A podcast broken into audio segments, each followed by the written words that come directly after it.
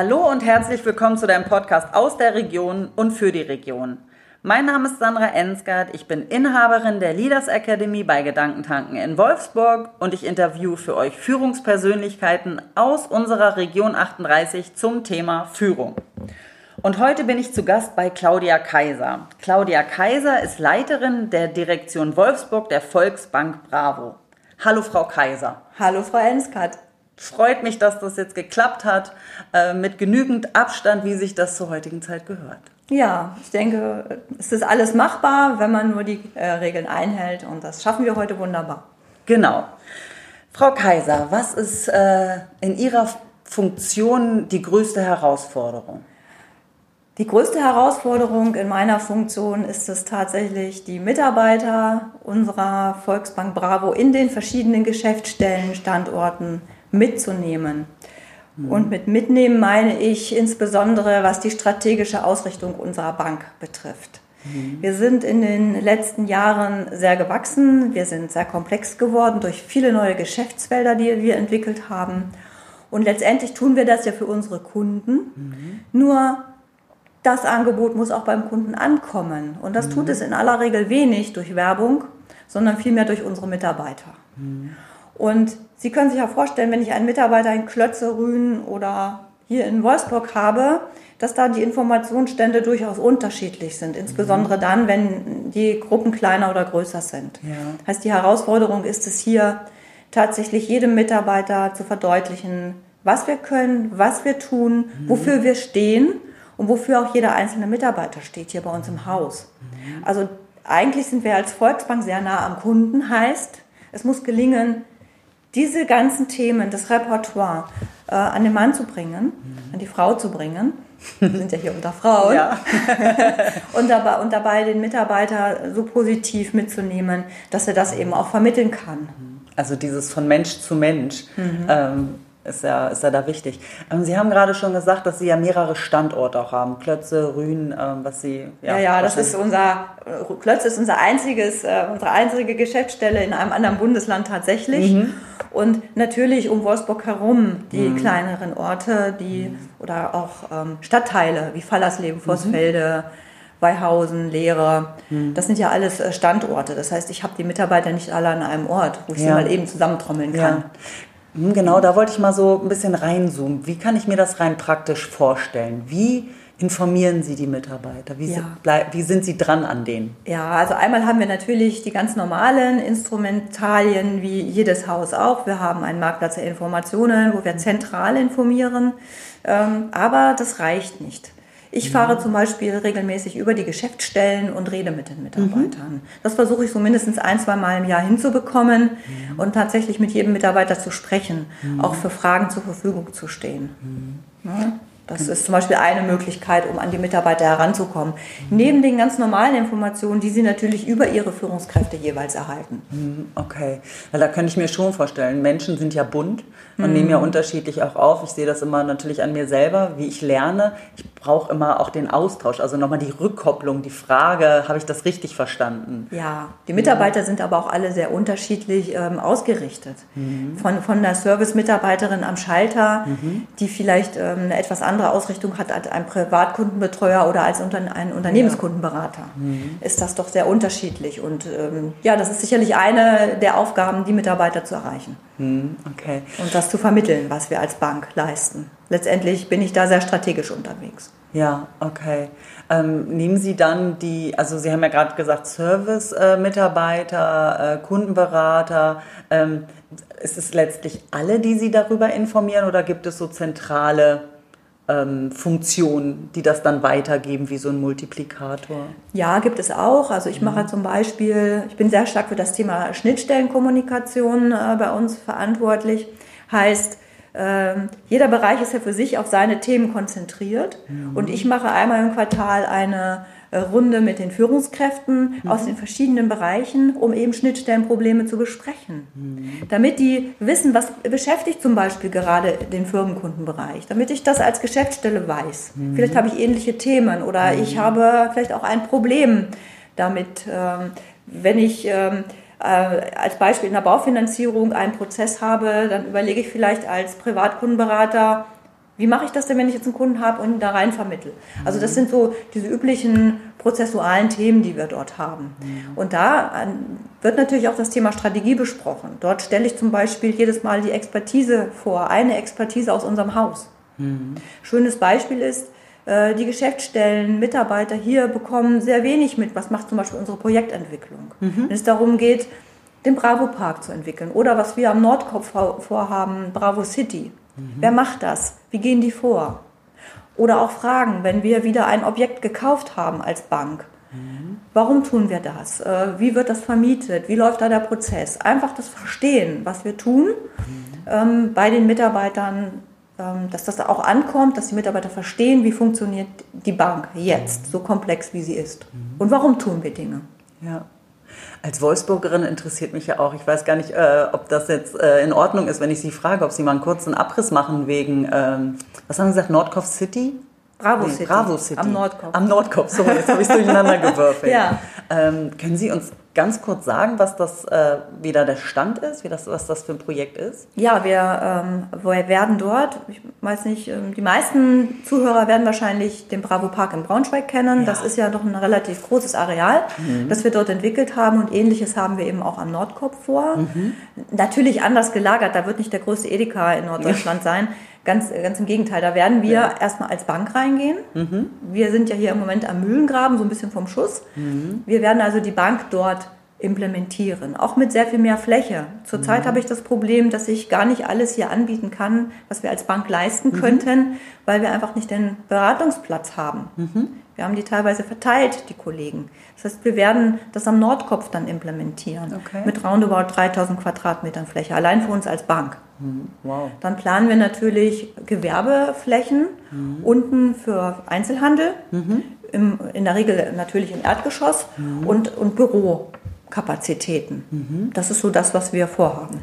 Cool, spannend, danke. Ich gehe schon davon aus, mhm. dass das auch schick aussehen wird. Und da habe ich natürlich mhm. meinen Ehrgeiz. Das muss ja mindestens so schick sein wie im Braunschweig. Ja, oh ja. Das, äh, und ich mindestens. bin, bin echt ein Fan, muss ich sagen, vom Bravo Park in Braunschweig. Ja, ist toll. Das haben sie richtig ja. toll hingekriegt. Ja, ja, ist ähm. ganz toll. Und auch voll vermietet. Mhm. Ja, und man sieht auch immer gut genutzt. Ja, also, der Edeka ist klasse. Also ich bin Fan. Ja, ich auch. Muss ich wirklich sagen. Komme da jetzt gerade ja. nicht so oft hin. Ja. Wegen Corona mhm. bin ich mhm. dann doch eher sesshaft, aber ja. Genau. Das ist schon besonders, ja. Das wird andere Zeiten wieder geben. Genau. Hoffen wir mal alle. Genau. Aber solche ja. Projekte zum Beispiel mhm. gehören halt auch dazu. Mhm. Ähm, und äh, da freue ich mich schon sehr drauf, wenn wir dann entmietet haben. Wir sind noch nicht ganz fertig mit Entmieten. Sie wissen mhm. ja, gerade gewerbliche Flächen, da gibt es Mietverträge. Ja. Können Sie ja nicht einfach vor die Tür setzen, wollen wir auch nicht. Ja. Äh, das haben wir auch bei den ganzen privaten Mietern nicht getan, sondern haben sehr vorsichtig entmietet, haben mhm. denen geholfen, Unterkünfte zu finden. Mhm. Hat alles wunderbar geklappt. Mhm. Ähm, zieht sich halt nur. Aber wir sind mhm. eben kein Immobilienhai, der mhm. mit Gewalt Dinge umsetzt, sondern wir machen das sehr behutsam. Ja. Deswegen dauert das alles ein bisschen länger. Schön. Ja, Sie sind ja auch, also nicht nur die äh, Volksbank, sondern ich finde Sie als Frau Kaiser, Sie sind ja wenn, ich hoffe, das ist okay, wenn ich das sage, Sie sind ja fast eine Institution in Wolfsburg. Also ich, Sie gehören ja zum Stadtbild äh, fast. Äh, das, äh, das könnte, könnte, ich glaube, das kann sich auch keiner vorstellen, dass Sie wieder ein Immobilienheider durch äh, sind, sondern das ist, äh, Sie stehen ja für Hand in Hand äh, genau. mit der Stadt. Das wäre nicht Volksbank, aber danke erstmal für die Institution. Sehr gerne. Mal gut, dass Sie mich nicht sehen. Ich werde gerade ganz rot. ja, ich, ich, ich finde, das ist auch eine wichtige Verantwortung. Ähm, mhm. als Volksbank müssen wir vor Ort sein und müssen auch präsent sein. Und das, ähm, ja, das versuche ich auch möglichst gut hinzubekommen. Außerdem liebe ich es zu netzwerken, ist ein Hobby ja. von mir. Von daher passt das beides wunderbar zusammen. Mhm. Ja, also den Ball muss ich jetzt aufnehmen, weil äh, ich habe sie tatsächlich beim Netzwerken ja mal kennengelernt über den äh, Anton Nisporek mhm. äh, bei einem, ja, wie nennt sich das? Mittag? Bei dem Business Lunch. Genau, Business Lunch. Vielen ja, Dank. Das jetzt leider auch gerade dauernd ausfällt. Ja, das stimmt. Aber auch das wird wiederkommen. Ich bin ja Optimist. Na klar. Ähm, genau, also von daher kenne ich sie halt auch als Netzwerkerin und ich durfte ja dann auch bei ihrem Entscheiderinnenabend mehrfach dabei sein, was ja auch mhm. einfach eine tolle, also sie haben da eine tolle Plattform ins Leben gerufen, in dem Fall dann für Frauen, für Unternehmerinnen, Entscheiderinnen, ähm, sich auch regelmäßig auszutauschen. Ja, ganz wichtig. Mhm. Ja. Aber ich mache es nicht nur für Frauen. Also ich habe auch durchaus mhm. noch andere Netzwerke. Aber dieser Entscheiderinnenabend ist tatsächlich inzwischen sehr nachgefragt. Mhm. Und ähm, ja, er wird weitergehen im Herbst. Ja. Jetzt im Frühjahr musste er leider ausfallen, aber im Herbst, der ist in Planung. Mhm. Ich verrate aber noch nicht wo und was. Ah, schade. Mhm. aber jetzt, ähm, jetzt würde ich gerne tatsächlich mal ein bisschen in dieses Netzwerk nochmal gehen, weil Sie selber ja sagen, dass Netzwerken für Sie so wichtig ist. Was, ähm, was meinen Sie, was macht Netzwerken so wichtig? Also Netzwerken, ähm, ach, da gibt es viele Aspekte. Die wesentlichen sind meines Erachtens einmal, dass man wichtige andere Partner vor Ort kennenlernt, mit denen man Themen umsetzen kann. Mhm. Ähm, das ist insbesondere in meiner Funktion sehr wichtig, weil wir ja doch als Bank viele Themen haben, angefangen von Bankthemen, aber auch zu Immobilienthemen, mhm. bis hin zu unserem Kindernetzwerk United Kids Foundations, ja. wo wir immer wieder mit Partnern auch zusammenarbeiten.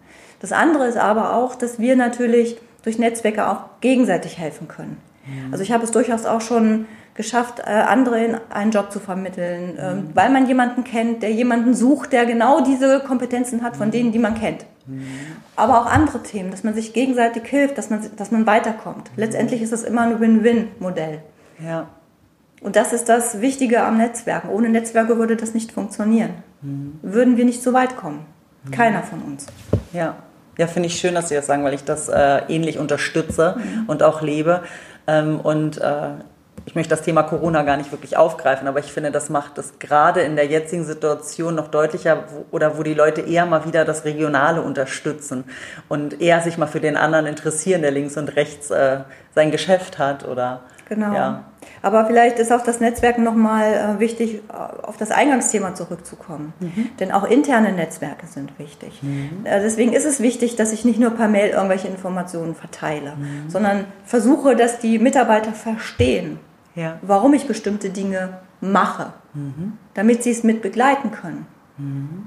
Ja, wir sind alle sind erwachsen, wir erziehen Kinder, unsere Mitarbeiter erziehen Kinder, fahren Auto und so weiter. Das mhm. heißt, die haben alle Kernkompetenzen. Ja. Und wenn ich es schaffe, als Unternehmen diese Kernkompetenzen richtig einzusetzen, habe ich doch schon gewonnen. Das schaffe ich aber nur, wenn ich meine Mitarbeiter kenne. Mhm. Und nur dann äh, werden sie auch äh, erfolgreich dazu beitragen ja. zum Erfolg des Unternehmens.